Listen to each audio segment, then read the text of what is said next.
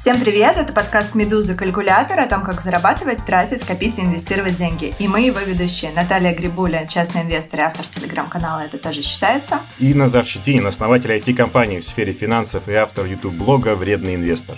Сегодня тема разговора, которую я лично очень ждала. Назар, мне интересно поговорить об этом именно с тобой, потому что мне кажется, что твои знания так. дополнят те области, где у меня знаний совершенно нет никаких или есть пробелы, а я смогу рассказать тебе что-то интересное, что не знаешь ты, или, может быть, про те отрасли, которыми ты не очень интересуешься. Сегодня mm-hmm. говорим про инновации. Как всегда, мы начинаем эпизод с благодарности. Спасибо нашему генеральному спонсору в третьем сезоне. Это Банк Открытия и две его дочки для частных инвесторов. Открытие Брокер и управляющая компания Открытия. Если вы засматриваетесь на компании технологического сектора вроде Twitter, Facebook или Dropbox и хотели бы добавить их акции в свой портфель, обратите внимание на продукты от нашего партнера. Ссылки на них мы оставим в описании к этому эпизоду на сайте Медузы.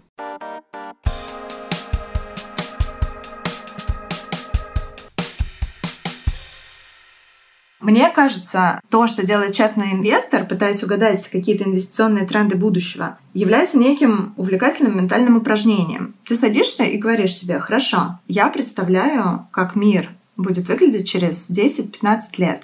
И я сейчас подумаю о том, как все будет устроено в этом мире, как в нем работает бизнес, какие компании и технологии в нем пользуются спросом. Конечно, безусловно, это все похоже на некую лотерею и игру в угадайку. Но, наверное, в инвестировании нет никаких э, точных ориентиров, и никогда нельзя быть уверенным, что твоя гипотеза основана только на исключительно точных данных, и она там реализуется на таком-то горизонте, там, допустим, на горизонте 10 лет. Что думаешь об этом, Назар? Все абсолютно так. Я сам продвигаю уже там, больше 10 лет в массы идею анализа финансовых показателей да, для принятия решений, но они все находятся в прошлом. И ты можешь очень хорошо представлять, как в прошлом компания зарабатывала и приносила деньги своим инвесторам, акционерам, но если у тебя нет понимания того, почему у нее есть место в будущем, где именно тебе предстоит эти деньги потом забирать, да, то, скорее всего, ты не сможешь в этой бумаге даже находиться, ты не сможешь выдержать этот большой длинный путь, который надо тебе там просидеть до пенсии, не понимая, почему эта компания будет великой да, в будущем. Поэтому, несмотря на то, что будущее самая непредсказуемая субстанция, но не думать о нем и не прогнозировать, не пытаться, по крайней мере, ну, невозможно, потому что ровно там находятся ваши деньги в инвестициях. Вот еще одно интересное ментальное упражнение. Если вспомнить, как наш мир выглядел 10 лет назад, масштаб и колоссальность изменений, которые в нем случились, она поразит. Еще через одно десятилетие наш мир не будет выглядеть так, как он выглядит сегодня. И все успешные бизнесы и модели, которые они найдут, они тоже будут другими. Модели потребления будут другими, и услуги, которыми мы будем пользоваться, тоже будут другими. Поэтому успешный инвестор, безусловно, всегда должен пытаться бежать чуть-чуть впереди паровоза, смотреть не на то, что происходит сейчас, а думать о том, что будет происходить через 5-10 через лет. Тогда у него будет больше возможностей э, действительно угадать и выбрать какие-то перспективные инновационные бизнесы уже сегодня.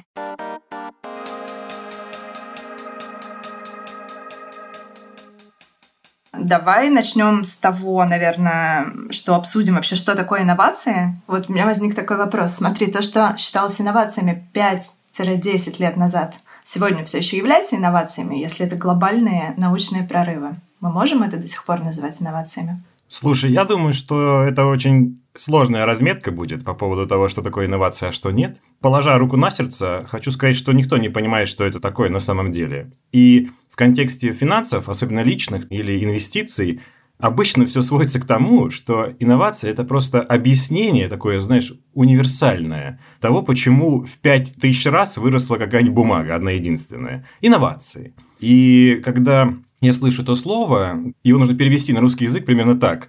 Есть ли у этой компании какая-то причина, пофигу какая-то, научная или нет, которая заставит стоимость акций этой компании вырасти в 10 раз, а я бы ее сейчас из-за этого купил?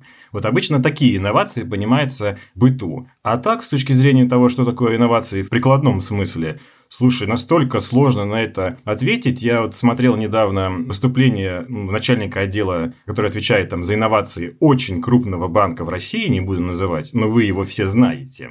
И он, значит, на полном серьезе ну, рассказывает... Давай уж, давай да, уж назовем. Ну, из Сбера, короче. Какой-то чувак, вот так вот давай. Ну, просто мне это, естественно, интересно, то есть я слежу за всеми такими выступлениями, читаю всю эту литературу, и он на полном серьезе такой говорит, что, мол, инновации, они везде. И вот э, он приводит пример, что как-то он видел банкомат, который стоит в каком-то отделении, а там как-то скотчем или на цепочке к банкомату прикручен такой степлер, потому что люди там что-то вот, значит, получают чек и тут же сразу хотят этот чек присобачить к документам. И он это приводит как в пример того, что, ну, типа, это тоже инновации. Ну, история такая анекдотичная, но, как ни странно, он прав потому что это действительно, ну, просто очень дешевая, простая фича, которая людям жизнь облегчила, да, вот ты стоял, получал чек, тебе нужно было быстро ее подшить к какому-то договору там и в юридический отдел отдать, да, и ты это сразу сделал здесь, благодаря тому, что просто операционист догадался прикрутить каким-то скотчем к этому банкомату этот степлер. Поэтому в прикладном смысле, я тебе честно скажу, инновации я уже даже не могу объяснить, что это такое. А с точки зрения вот такого финансового прикладного, ну, все сваливается на то, типа, почему это ценная бумага вырастет в 10 раз, да, и вот э, в итоге начинается копание. Ну, как, не знаю, и смог ли я ответить на твой вопрос, что такое инновации или нет? Слушай, ну, как бы ты прав. Действительно, из каждого утюга инновации, инновации, инновации. Читаешь какую-нибудь аналитику рыночную, там сплошные инновации тоже. Слушаешь Германа Грефа, там тоже сплошные инновации везде. Там сплошные, да. Степлер, прикрученный скотчем, тоже на самом деле инновации, потому что вот я села разбираться и попыталась все таки сама для себя в первую очередь объяснить, как бы хорошо, инновация приводит к чему, что является инновацией, что не является инновацией. Грубо говоря, внедрение любой инновационной штуки в бизнес приводит всего лишь к двум вещам. Это либо повышается эффективность процессов, это тот самый прикрученный степлер скотчем. Ты быстрее дело сделал и быстрее бумажку передал. Это повышение эффективности процессов. Либо улучшается качество какой-то продукции. То есть услуга, которую ты получаешь в зеленом банке, в красном банке, в любом другом банке, стала вдруг намного круче и стала нравиться тебе намного больше. А может быть, что это и то, и другое. И услуга стала лучше, и продукт стал лучше, и еще и процессы стали эффективнее. Ты знаешь, я тебя сейчас послушал, все-таки есть еще некоторое, назовем так, академическое определение, но оно настолько редко применимо в быту, и практически реальных примеров нет. Вот академическая инновация – это когда появляется именно технология или какой-то научный прорыв, который меняет полностью вот все плато индустрии. Можно привести пример. Например, э, вот искусственный интеллект. Искусственный интеллект – появился, и он не просто смешно печатает быстро там или придумывает классные стихи на скорость. Это здорово, что он это делает. На самом деле искусственный интеллект там управляет облачными серваками и, не знаю, управляет нагрузкой, что позволяет меньше вкладываться в эти серваки, например, там, да, и айтишникам облегчить жизнь. Ну, это вот один из выходов, да, того, как можно использовать искусственный интеллект. И вот его когда-то не было, и разработали эту технологию, ее внедрили. Но если мы сейчас захотим с тобой найти 5 таких, например, технологий за последние 20 лет, мы не найдем. Это тоже правда. Мы просто найдем кучу классных, удобных сервисов и продуктов, которые появились в нашей жизни, которых мы раньше не видели. Это все чистая правда. Но вот именно технологии или научного прорыва какого-то мы с тобой не насоберем и пяток. Если мы будем рассматривать за какой период? Давай вот э, любой, 20 лет, приведи мне пример именно технологии или научного прорыва за последние 20 лет. Ну, я думаю, что такого много будет в генной инженерии, редактировании генома. Редактирование генома. Согласен полностью. Один есть. Поехали дальше. Ну да, блокчейн, я тебе наброшу. Ну, Хотя распределенный способ хранения был. Ну вот как бы все кричали инновация, инновация, инновация, а получилось пук. Нет, смотри, нет, вот, вот очень хорошо, что мы сейчас эту тему вспомнили про блокчейн. Надо разделить эти две вещи. И нашим слушателям тоже это объяснить, потому что в итоге вы, когда будете инвестировать в ценные бумаги, вы должны понять, что часто технология не равно продукт. Вот блокчейн как технология потрясающая, хорошая идея. У нас действительно в мире много устройств, которые способны хранить копию базы данных, да, и таким образом, ну, решается во многих местах проблема и безопасности, и распределения хранения, это вам всем хорошо известно по торрентам, да, то есть это удобно, это действительно так. Но пока нет продукта такого, который бы мог на основе этой технологии вашу жизнь облегчить. Ну, простите мне урок истории, но очень давно придумали паровой двигатель, там, да, чуть ли не в Греции древней. Но пока дошли мы как-то вот и философски, и просто в бытовом смысле добрались до той точки, когда смогли его применить, прошло да, много раз по сто лет. Вот примерно то же самое. Поэтому технология это есть но нету выхода. Все верно ты говоришь, и вот сейчас ты подводишь к важному очень моменту в разговоре про инновации, потому что инновация случается тогда и вообще происходит, когда не просто что-то придумано, да, вот есть некий изобретатель, который что-то придумал, а инновация случается тогда, когда его изобретение внедрили, используют определенным образом новым, и это использование этого изобретения приводит к изменению образа жизни людей, приводит к появлению продуктов, которые опираются на те самые самые инновации. И вот пока этого внедрения не произошло, инновация как бы не случилась. Но она типа не активирована, да, то есть капитал связан. То есть, да, действительно, она есть, никто на этом пока не зарабатывает. Мы пока свою жизнь легче не сделали, но она есть. Да, вот таких технологий действительно много. Ну, в какой-то момент тоже, если мы посмотрим на историю, интернет появился же там заранее, есть как бы не в один день вместе с Фейсбуком, да, интернет был там раньше придуман, но понадобилось какое-то время на внедрение. В целом цикл внедрения технологий в жизнь сильно сокращается сокращается. Я вот недавно смотрел такую э, любопытную статистику о том, что такая технология и продукт, как посудомоечная машина, в нашу жизнь проникали 50 лет. Постепенно рынок насыщался. То есть, понятно, что не все же могут позволить себе посудомоечную машину да, дома иметь. Но те, кто мог, даже те, кто мог, он смог полностью закупиться этими машинами только через 50 лет, с момента, как ее первую придумали. А какой-нибудь Facebook в нашу жизнь вошел за 5 лет. Но в целом это не разрушает классической цепочки. То есть сначала нужно, чтобы ученый придумал чего-то интересное, а потом это интересное, значит, опробировал на кошечках, а потом только сделали продукт, который появился, и мы такие, типа, ничего себе, да как мы без этого жили, да? Поэтому я думаю, что мы сейчас рассказали с тобой такой трушный, настоящий вот инновационный процесс, но возвращаясь к самому первому тезису, Правда в том, что, скорее всего, нашу аудиторию или просто вас, да и на самом деле и меня, до конца это не так интересует. То есть найти ту самую технологию, которая все изменит, достаточно сложно. Их очень мало, но найти продукта, которые могут появиться на основе какой-то технологии. Вот э, это по силам, это интересно, и это в каком-то смысле и есть фондовый рынок. То есть, когда вы думаете, почему там Netflix так сильно вырос, у него что, какая-то особая технология была применена? Да нет, они сделали просто классный продукт. В 2013 году, когда уже был YouTube, они начали просто классно снимать сериалы и доставлять их до пользователя. И все, и на этом выросли. И на этом выросли в 5 раз. То есть, там акция сначала в 5 раз, потом уже там в 10 раз выросла. Только на том, что они просто сделали хорошо. Они сделали просто приличный, удобный продукт. Человек пришел вечером вместо ТВ-передачи, включил Netflix. Все. Но технология стриминга, то есть передачи данных по интернету в виде видео, слава богу, была уже много лет до этого, да, но они смогли это упаковать красиво. Поэтому я предлагаю разграничить в этом разговоре немного два термина, да, инновации просто, которые происходят долго, ты сейчас описал долгий, длинный очень путь и mm-hmm. технологический процесс, который некое открытие, не знаю, от стадии там идеи, потом патента проходит до непосредственно внедрения, до появления рыночного продукта.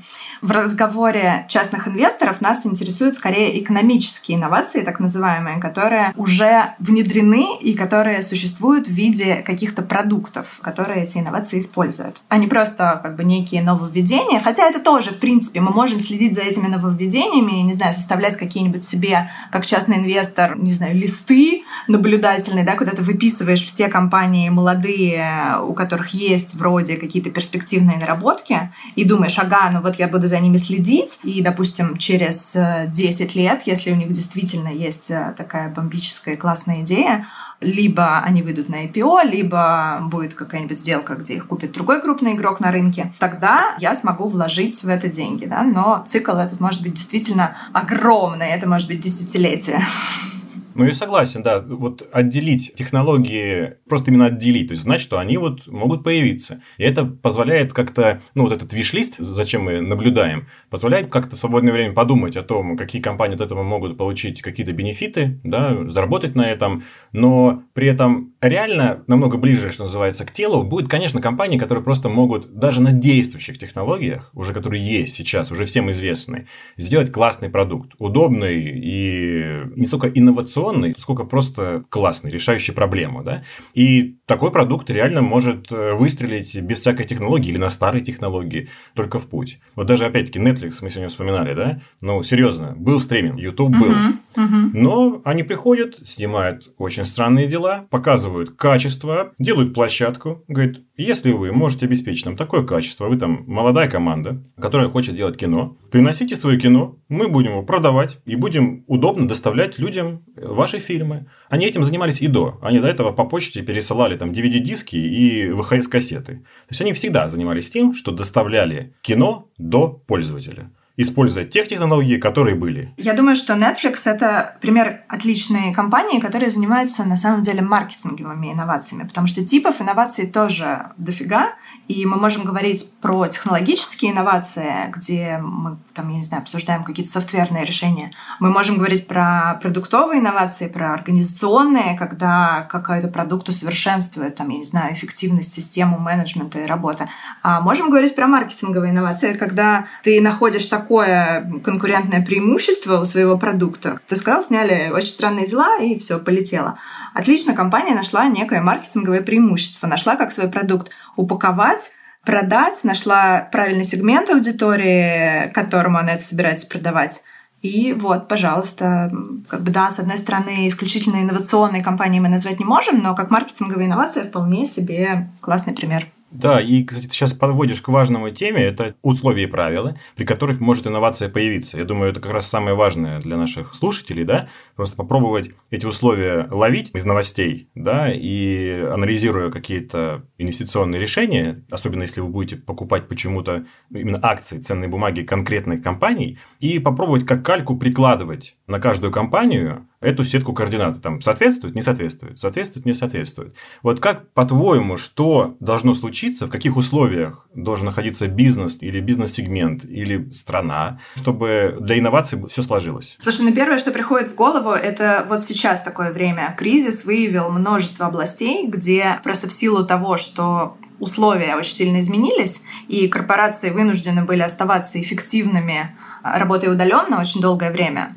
они вынуждены были придумывать разные штуки, которые им позволят это делать. И обратили внимание, естественно, на продукты, которые существовали ранее, но сейчас их ценность стала очевиднее раз в сто. Я приведу пример, наверное, компании DocuSign, которая позволяет подписывать все документы удаленно и которая во время кризиса, опять же, что подтверждает да, востребованность этого решения, там акции ее выросли просто в десятки раз кризис послужит катализатором неким, который просто ускорит развитие тех процессов, которые и так развивались. То есть все понимают, что олдскульный документооборот неэффективен, и нужно более эффективное решение. Таких продуктов много, но лидеры и возможности для лидеров появились именно сейчас во время пандемии. Окей, хорошо. Теперь, значит, моя очередь.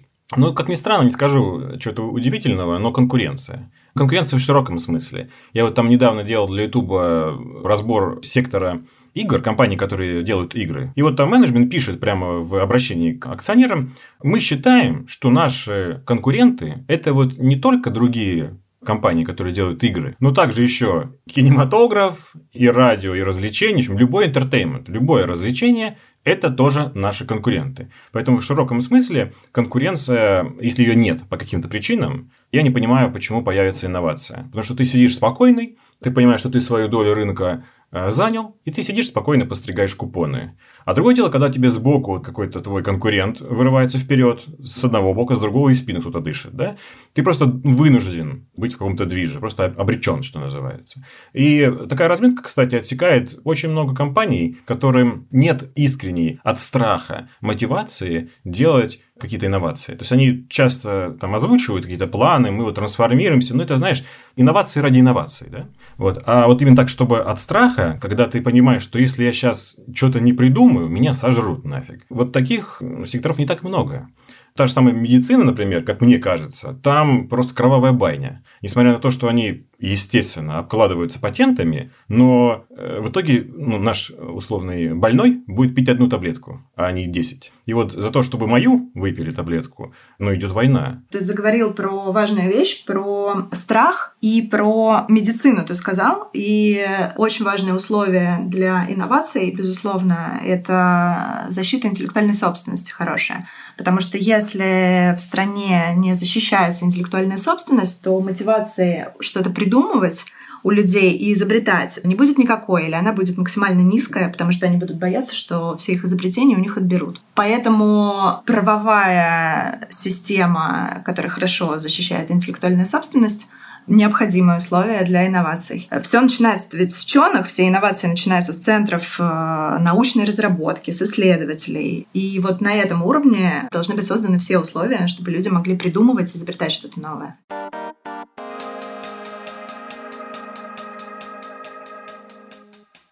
Смотрите, есть такой показатель, он публичный, каждая компания о нем отчитывается, это R&D. Research and Development, да. Да-да-да. А на русском старый добрый НИОКР. Не помню точную расшифровку, но это научная деятельность, если коротко. Есть такая статья, любой бухгалтер знает, что списывается часть расходов туда.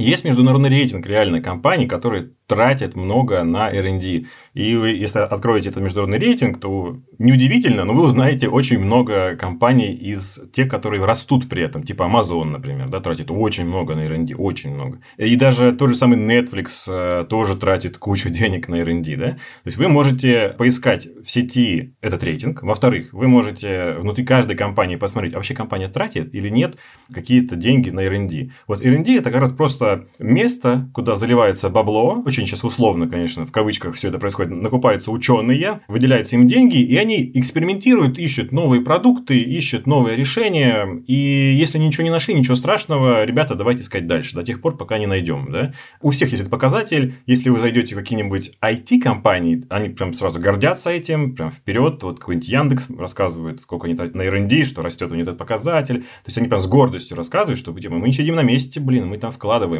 Поэтому следующее условие для появления инноваций, а для вас подсказка, как понять, может ли там эта инновация вообще случиться, это траты на R&D. Еще одна подсказка. Если мы говорим про алгоритм выбора инвестирования в инновационные компании, то можно, в принципе, начать с инновационных экономик и посмотреть рейтинги, сколько на R&D тратят не компании, а государства. Где вообще находить эти данные и узнавать, что происходит с инновациями в мире, в каком они состоянии. Есть э, несколько индексов важных, которые составляют большие отчеты. Например, Bloomberg Innovation Index есть такая полезная вещь, есть Global Innovation Index, есть Global Competitiveness Report. Все эти рейтинги оценивают инновационность экономик, так или иначе смотрят, сколько денег экономики тратят на конкретные инновации либо в конкретных отраслях, либо в целом просто.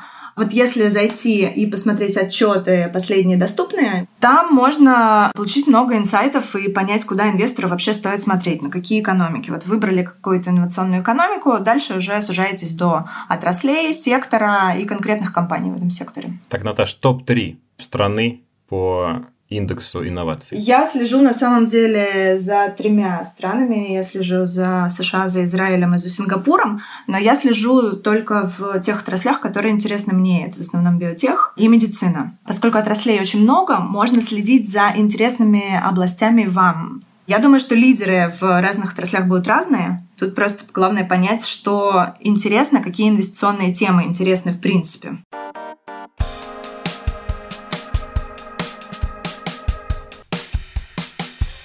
А сейчас мы прервемся на несколько минут, чтобы послушать спикера Виталия Исакова, директора по инвестициям УК «Открытие». Виталий расскажет нам немного подробнее о том, почему инвесторам стоит обратить внимание на компании технологического сектора. Чем бумаги технологического сектора притягивают внимание инвесторов?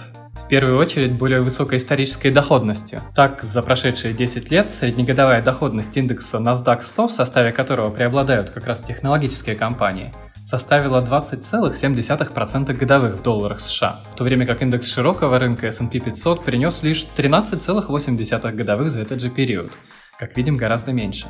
Что привело к опережающему росту котировок? Мы считаем, что причиной была отличная динамика фундаментальных финансовых показателей. Из них самым важным и осязаемым для инвесторов является рост денежных потоков. Здесь технологические акции показали себя блестяще. Их денежные потоки за 10 лет увеличились в 4 раза – в то время как денежные потоки рынка в целом выросли лишь в полтора раза. Мы уверены, что подобная динамика может сохраниться и в будущем. Дело в том, что успешные компании технологического сектора, как правило, обладают более устойчивой конкурентной позицией и гибкой бизнес-моделью, что позволяет им зарабатывать больше денег. Кстати, события 2020 года также опровергли идею о том, что акции инновационных технологических компаний, которые до этого росли быстрее рынка, они же быстрее рынка и упадут при первом же серьезном кризисе. Рыночная динамика в период коронного карантина показала, что бизнес технологических компаний не только пострадал от вводимых ограничений гораздо меньше, чем многие голубые фишки представители старой экономики, но также, что многие из этих компаний смогли укрепить свое конкурентное преимущество и нарастить операционные и финансовые показатели. И это очень быстро нашло отражение в опережающем росте их котировок. Если вы не готовы лично заниматься составлением портфеля из бумаг этого сектора, но при этом понимаете и принимаете как долгосрочную привлекательность таких инвестиций, так и связанные с ними риски краткосрочной волатильности, подумайте о покупке паев открытого паевого фонда «Открытие лидера инноваций». Портфель этого фонда состоит из акций технологических компаний, которые выбирают эксперты управляющей компании «Открытие». Наша команда стремится выбрать оптимальное соотношение между риском и доходностью для достижения лучшего финансового результата фонда. Это новая инвестиционная стратегия, мы ее запустили только летом 2020 года, но за два летних месяца у нее уже хороший результат. За июнь-июль стоимость пая выросла на 19% в рублях. Наша экспертиза в технологическом секторе также помогла показать отличные результаты фонду открытия глобальной инвестиции. Благодаря успешным вложениям в технологические акции, этот фонд занимает первое место по доходности среди всех смешанных фондов на российском рынке с начала 2020 года. Скажи, у тебя у самого-то есть вообще какой-то алгоритм выбора инновационных компаний или инновационных отраслей? Есть просто показатели, которые размечают компанию для меня как компанию с высокой вероятностью того, что она даст инновационный продукт. Вот помнишь, да, с чего мы начали? Именно продукт. Угу. Ну, это просто посмотреть можно даже в скринере где-нибудь в интернете. Там много бесплатных программ, которые позволяют посмотреть эти показатели. Но еще есть просто условия, при которых формируются инновации. Вот мы с тобой их там перебрали сейчас несколько, да? Они как бы не детерминированы, да, то есть они не настолько разрешимы. Ты просто должен надеяться, что ты понимаешь, что в этой стране, вот, например, да, есть конкуренция. Или вот в этом секторе есть конкуренция. Это предстоит еще выяснить. Что касается финансовых показателей, ну, тут просто, во-первых, это R&D, да, я уже вспоминал сегодня. Пускай люди тратят какой-то, не знаю, хотя бы ну, больше 10% от выручки, если тратится, скорее всего, это компания, которая нам может подарить инновационный продукт красивый, да, которым мы будем пользоваться через год. И второй показатель, такой неочевидный, это отношение прибыли к выручке. Profit margin звучит там на английском языке, по-моему, валовая прибыль на русском. Это просто берешь всю выручку и смотришь, сколько внутри этой выручки находится прибыли. То есть, соответственно, если ноль прибыли, то ты все, что получил, все потратил. А вот есть компании типа Adobe, у них там этот показатель 85, например, процентов. То есть, внутри всей выручки 85-80 процентов – это прибыль. И это говорит о том, что, ну, как бы у них маржа бешеная, во-первых, да, вот, говорит о том, что они так построили саму модель, сам бизнес, сам продукт, что практически все забирают как чистую прибыль. И если вот просто по этому признаку, например, больше 60%, чтобы прибыль была внутри выручки, да, если ты сортирнешь, то поймешь, что там попадают медицина, IT-компании, то есть сразу автоматически размечаешь, и вылетают нафиг производители машин там и стали. Угу. Но медицина тут с оговоркой, что, скорее всего, там будет фарма угу. и не будет биотеха, потому что он мало прибыльный, если мы говорим про инновации, угу. потому что компании сейчас, которые есть на рынках, большинство из них убыточные еще, потому что на стадии R&D как раз. В общем, на уровне микроэкономики вот два показателя, а на уровне макроэкономики есть еще, мне кажется, как минимум один пункт важный, ну, от меня, может быть, от тебя несколько, по поводу того, как понять, что условия формирования инноваций пригодные, вообще есть они. Простой пункт – это обязательно должно быть наличие технологии, которая умрет. Потому что залог любой инновации – это смерть другой технологии, и никак иначе. Даже вот такси, которое мы тебе вызываем по приложению, как удобно, да, вызвал и приехало такси. Когда-то была потрясающая технология, называется «позвони по телефону». 40 минут ждать будете? Была такая технология. Да, клево. Ты сказал вот то, к чему я сейчас хотела привести, поговорить, так. собственно, про дизрапт, потому что мы поговорили с тобой про инновации, а внутри инноваций есть еще такая классная штука, как подрывные инновации, тот самый дизрапт, про который ты сейчас говоришь, приводя пример сервиса такси, когда продукт проделывает какой-то маневр снизу, там, из а, массовой части рынка и смещает лидера в топ-сегменте, отправляя в нокаут а, все старые схемы, которые больше не работают. Например, с вызовом такси по телефону и ожиданием 40-минутным. Да, хотя технология была хорошая, по телефону звонить. До этого была технология «подними руку на обочине». Тоже работала неплохо, да. Тоже был дизрапт. То есть, вот люди, кто стоял возле остановок, да, таксисты, они такие, типа, ну, теперь это не обязательно, тебе уже стоять на районе, потому что позвонят возле дома, я подъеду, да. А потом уже просто искусственный интеллект управляет, да, тем, где лучше находиться, потому что там могут потенциально заказать такси. В любом случае, одна технология всегда убивает другую. Это прям условие. Тот же самый Netflix, вот мы недавно там с женой размышляли, естественно, перепугались там все коронавируса, и такие типа, а надо ли нам вообще ездить в кинотеатр? Мы там посчитали, сколько нам стоит кинотеатр, потому что попкорн, да, потом еще позавтракать до, пообедать после. Мы так все прикинули, и просто мы заплатили за фильм 350 рублей, там сколько он стоит, фильм уже не помню, детский, и все вместе троем посмотрели дома на большом телевизоре, никуда не поехали, и супер довольны, да. То есть, вот технология, которая убила другую технологию, которая называлась кинематограф, да, в свое время. И просто кинотеатр. Поэтому кто-то должен умереть, короче, по-любому. Это обязательное условие. Ну и, наверное, еще одно важное условие – должен быть рынок сформированный, большой и конкурентный. А если рынка нет как такового, то нет и дизрапта. Поэтому, например, условный SpaceX, хотя, казалось бы, все, что связано с Илоном Маском, у инвесторов вызывает внутренний трепет, и слово инновации, кажется, само просится. Но вроде получается, что SpaceX не инновация, потому что они на этапе изобретения продукта. Например, сейчас а рынка большого и конкурентного нет, не существует. Много маленьких частных компаний есть в мире, но на американском рынке, выходит, они соревнуются только с Boeing и с Lockheed Martin. Но, кстати, есть другая информация. Тесла делает машины, то есть тоже с Илоном Маском напрямую связано. Четвертый квартал уже в прибыли. Да, вот это позитивный сигнал. Про Тесла, кстати, интересный пример. Инновации, безусловно, да, а вот подрывные инновации, да или нет? Конкретно с машиной Тесла сложно сказать, где здесь подрыв, да, но по идее он пытается просто заменить автомобиль, да, переделать его, переосмыслить. В каком-то смысле подрыв случится, да. Привожу там пример, есть же уже реальные такие интересные кейсы, там, когда он начинает продавать софт в машине, то есть ты просто приходишь, ну вот как iPhone мы обновляем, вышло обновление, точно так же обновление машины. Но в отличие от софта, там, который в основном косметику делает какую-то функциональность, то там прям реально чуть ли не характеристики машины начинают меняться у Tesla. То есть вот в этом смысле, наверное, появляется какая-то действительно подрывная технология, и условно Назар приходит в салон да, автомобильный, смотрит на Toyota какую-нибудь, ну, не знаю, машину или Hyundai, и смотрит на Теслу. И он такой думает, угу, две машины, там, при этом Тесла может даже дороже. Обе, например, электроавтомобили, там, чтобы снять экологическую повестку да, с этого момента. Я думаю, хорошо, вот это может быть лучше со временем, потому что софт будет выходить, там что-то улучшать, например. А это нет. Выберу эту. То есть, чисто теоретически все-таки есть у него какой-то рынок, который он душит. Классических автомобилей, по сути. Молодец, Илон Маск, ничего сказать не могу. И уже зарабатывать денежку даже.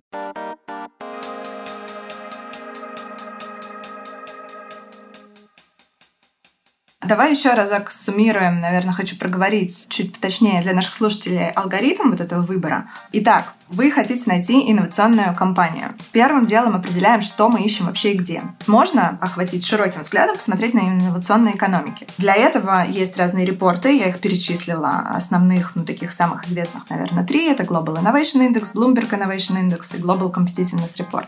Потом думаем, какие типы инноваций нам интересны. Я лично, например, обычно смотрю на технологические инновации, это продуктовые инновации, либо организационные. Это, опять же, те, которые совершенствуют там, системы менеджмента какие-то. И внутри вот этих типов инноваций, которые вам интересны, можно искать те самые подрывные инновации, про которые говорил Назар. Скажи еще разок, на что посмотреть, чтобы найти те самые компании и как их отсортировать. Ну, желательно, чтобы большой процент от выручки какой-то, ну, 10 хотя бы процентов и более, уходил на R&D или неокр на русском языке. Это первый совет. Второй совет. Есть такой показатель, уже посложнее его найти, но тоже доступный, тоже бесплатный. Там вот то же самое finvis.com позволяет вам его смотреть абсолютно бесплатно, но тут только по Америке, само собой. Это profit margin, то есть величина прибыли внутри выручки. Ну, пускай будет хотя бы больше 50% этот показатель. Скорее всего, сразу отметете, к сожалению. Все производство, там, автомобили типа Ford, АвтоВАЗ, этого ничего у вас не будет э, сразу в этом списке. Но, может, и хорошо, да? Это второй, наверное, совет. Ну и вот рынок должен быть. Это, как ни странно, важно. То есть мы поговорили о том, что технологию нужно убить, но для этого она должна уже быть Угу. Поэтому, конечно, смотрите еще и рынок. То есть, если рынок сам по себе небольшой, какой-то узкий, там, типа, не поверите, рынок одежды не очень большой. Кажется, что он огромный, но правда он небольшой. Там даже инновация, если придет, но она что-то отожрет, ну, чуть-чуть. В общем, берите большие рынки еще, последний совет, наверное. Ну, вот как-то так, все. Ну и давай к самому интересному. Хочу послушать э, про то, что тебе конкретно интересно. Я знаю, что ты много знаешь про тему возобновляемых источников энергии. Я про это намного меньше думаю, чем ты знаешь, поэтому расскажи, на что ты смотришь, на какие компании. Ну, типа наша постоянная рубрика «Что у меня в портфеле», что ли, да, вот началась? Просто... Нет, Нет, это может быть у тебя не в портфеле, а просто mm. это может быть компания, за которой ты следишь, какой-то заметный очень игрок. Например, вот компания, за которой я слежу, есть такая, которая называется Arrival, и они делают такие очень симпатичные электрокары, у них есть объемы, и я вот записываю в э, свой там, да, какой-то списочек, пишу Arrival, дождаться, все. Ждем IPO, когда компания станет публичной или когда кто-то ее купит крупный. Наверняка у тебя есть тоже такие какие-то игроки и сферы, за которыми ты следишь, и там есть очень интересные штуки. Знаешь, честно говоря, в первую очередь я слежу все-таки за uh-huh. технологией и за рынком обязательно, за объемом рынка, это очень важно. И внутри этой технологии плюс рынка пытаюсь найти какого-то игрока, который может этот рынок занять. И иногда получается так, что занять этот рынок может какой-то даже большой игрок. То есть не обязательно какой-то маленький стартап, который мы вот не знали, кто всех взорвал. Нет, просто случится трансфер, какое-то переосмысление той компании, компании, которые уже на рынке давно, например. Да? да, но мы еще не забываем, что крупный игрок на рынке может заприметить на раннем этапе mm-hmm. э, технологию маленького стартапчика и может купить просто, что, собственно, так делают делается. крупные технологические компании. Они просто пачками покупают э, все перспективные технологии, чтобы просто у них не было конкурента и разрабатывают это уже внутри и продолжают R&D делать. Ну вот, исходя из этой логики, да, что я не прям ищу конкретно стартап, скорее просто тренд большой, в который хочу влезть и поучаствовать. Я выделяю два тренда. Вот один ты уже озвучила, мы сегодня вспоминали его. Это возобновляемые источники энергии, но конкретно их просто много типов. Это солнце и ветер. Вот я прям там проресечил кучу отчетов, куча аналитиков и ученых, и конкретно эти два сектора планируется, что они будут расти больше остальных, по 7-9% по 9% в год. И второй сектор, технология, ну, мы практически находимся на сносях, скоро выйдет 5G.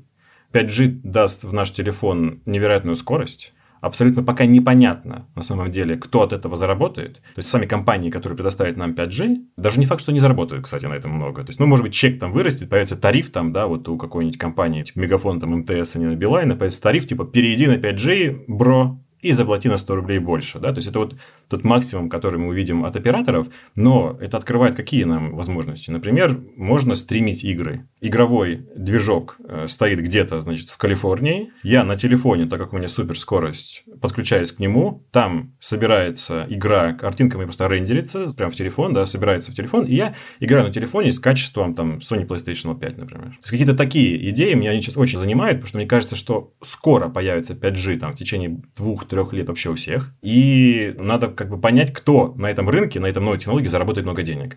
Так что пока что только две технологии, по-честному. Это вот энергопереход, возобновляемые источники энергии, и вот 5G. Все, наверное.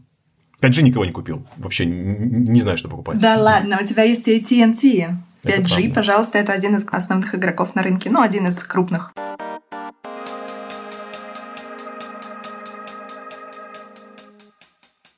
Вот раз уж мы заговорили про возобновляемые источники энергии, не забывайте, что есть крупные агентства, которые куча людей только этим и занимается, собирает интересные данные, статистику, строит прогнозы о развитии индустрии. Вот, например, есть International Energy Agency, международное энергетическое агентство. Заходите на сайт, там куча интересных отчетов, пожалуйста, офшор винд, все что угодно, прогнозы, развитие, емкость рынка, все можно посмотреть все можно понять, можно получить конкретные цифры и увидеть, что действительно где-то в какой-то отрасли есть огромный потенциал там, на горизонте 5, 10, 15 лет. Ну, это очень хороший источник э, гипотез, это правда.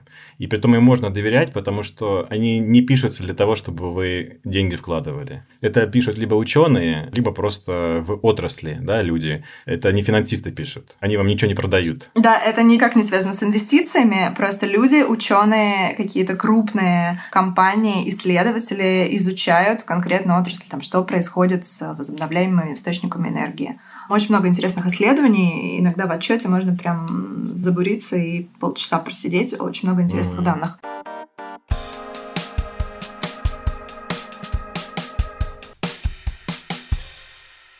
Я знаю, что ты в курсе и давно интересуешься биотехом. Я тут, значит, про возобновляемые источники энергии наговорил, значит, теперь твоя очередь. Расскажи теперь про биотех. Да, слушай, я действительно очень интересуюсь биотехом. Не в а смотрю на довольно конкретные какие-то тренды, которые я считаю технологиями будущего. Это в основном все, что на стыке больших данных и медицины. Это роботы в медицине, это редактирование генома, ну, какие-то РНК-технологии. Есть небольшая специфика у биотех-компаний. Их не совсем можно оценивать по тем же параметрам, как э, публичные компании, про которые вот мы упоминали в рамках нашего алгоритма. И вот вы, значит, смотрите на показатели, смотрите, сколько процентов от прибыли они кидают э, в R&D. Это не совсем так устроено в биотехе. Все R&D проводятся на деньги инвесторов. Это ужасно дорогостоящие исследования, и они занимают, как правило, довольно много времени. Все это время биотех-компании не прибыльные, они убыточные. Бывает часто так, что их убыток от года к году растет. И это, безусловно, очень рискованные инвестиции. Здесь нужно смотреть немного на другие параметры. Нужно смотреть на баланс-шиты, просто сколько у компании денег и хватит ли им этого запаса денег, чтобы закончить все свои исследования. Смотрю в основном на стадию развития компании. В основном все, что после инвестиционного раунда Б меня интересует. Ну, то есть это значит, что, как правило, там первый какой-нибудь этап клинических исследований проходит, или еще лучше, если первый этап клинических исследований уже успешно завершен. И вот начиная со второго этапа клинических исследований я начинаю обращать более пристальное внимание на компании. Смотрю еще на фонды специализированные, собственно, на венчурные фонды, которые дают э, этим компаниям деньги, и благодаря которым они могут проводить R&D э, этапы все свои. Фонды, на которые я смотрю, ну, я могу их, в принципе, назвать. Я уже упоминала, что я смотрю там на США, Израиль и Сингапур. Эм, я смотрю на все, во что инвестируют деньги EcoR1 Capital. Есть такой фонд, он специализируется на биотехе. Смотрю на какой-нибудь Atlas Venture, э, смотрю на Novartis, смотрю на Bristol Myers Squibb. Это такие крупные игроки на рынке. То есть Понятно, это тоже дополнительный сигнал, что если крупный игрок на рынке инвестирует в определенные технологии, в определенные стартапы, это значит, что они уже были проверены огромными динозаврами, у которых есть обширная экспертиза. Это значит, что ну, как бы варианты, что они добегут до конца своих клинических исследований и успешно их закончат, намного выше. При оценке таких компаний это плюс безусловный. Я тебя сейчас послушал. Мне кажется, что это прям идеальный сектор для того, чтобы покупать его через ETF, да, где очень много игроков, потому что ну, на секундочку, люди ищут лекарства от рака, если найдут, то ну, там деньги польются рекой. Да, безусловно, конкуренция огромная. Я думаю, что сейчас, особенно в биотехе, просто какой-то сумасшедший бум, и выстрелит там, я не знаю, может быть, 10 из угу. тысячи. И 10 из тысячи, понятно, что угадать очень сложно. Но мне просто почему-то очень интересно следить, именно знать самых видных и заметных каких-то там игроков. Я не смотрю на всех, я смотрю, вот выбираю их, опять же, по вот этим определенным параметрам и слежу за ними. Потом смотрю, дожидаюсь, когда какие-то из них выходят на IPO. Проще, конечно, купить ETF, это безопаснее, но если хочется пощекотать нервы, потому что профит, конечно, будет другим совершенно, то можно покупать и акции отдельных компаний на свой страх и риск, как всегда. На этом все. Ставьте нам лайки, оставляйте отзывы там, где вы нас слушаете. А также пишите письма с вопросами и пожеланиями на подкаст собака meduza.io с пометкой «Калькулятор». Услышимся через неделю, а пока можно послушать другие подкасты «Медузы». Например, новый экспресс-подкаст про сериалы, он называется «Чего бы посмотреть». Или ежедневный подкаст «Что случилось?» о новостях, которые еще долго останутся важными. Перед тем, как попрощаться, еще раз спасибо нашему генеральному спонсору в третьем сезоне. Это Банк Открытия и две его дочки для частных инвесторов – Открытие Брокер и управляющая компания Открытие. У нашего партнера много продуктов и сервисов, и они подойдут для инвесторов самыми разными пожеланиями. А сегодня наш партнер советует вам обратить внимание на акции инновационных компаний, о которых мы сегодня и говорили. Ссылки на продукты в описании к этому эпизоду на сайте Медузы. Пока-пока. Пока-пока.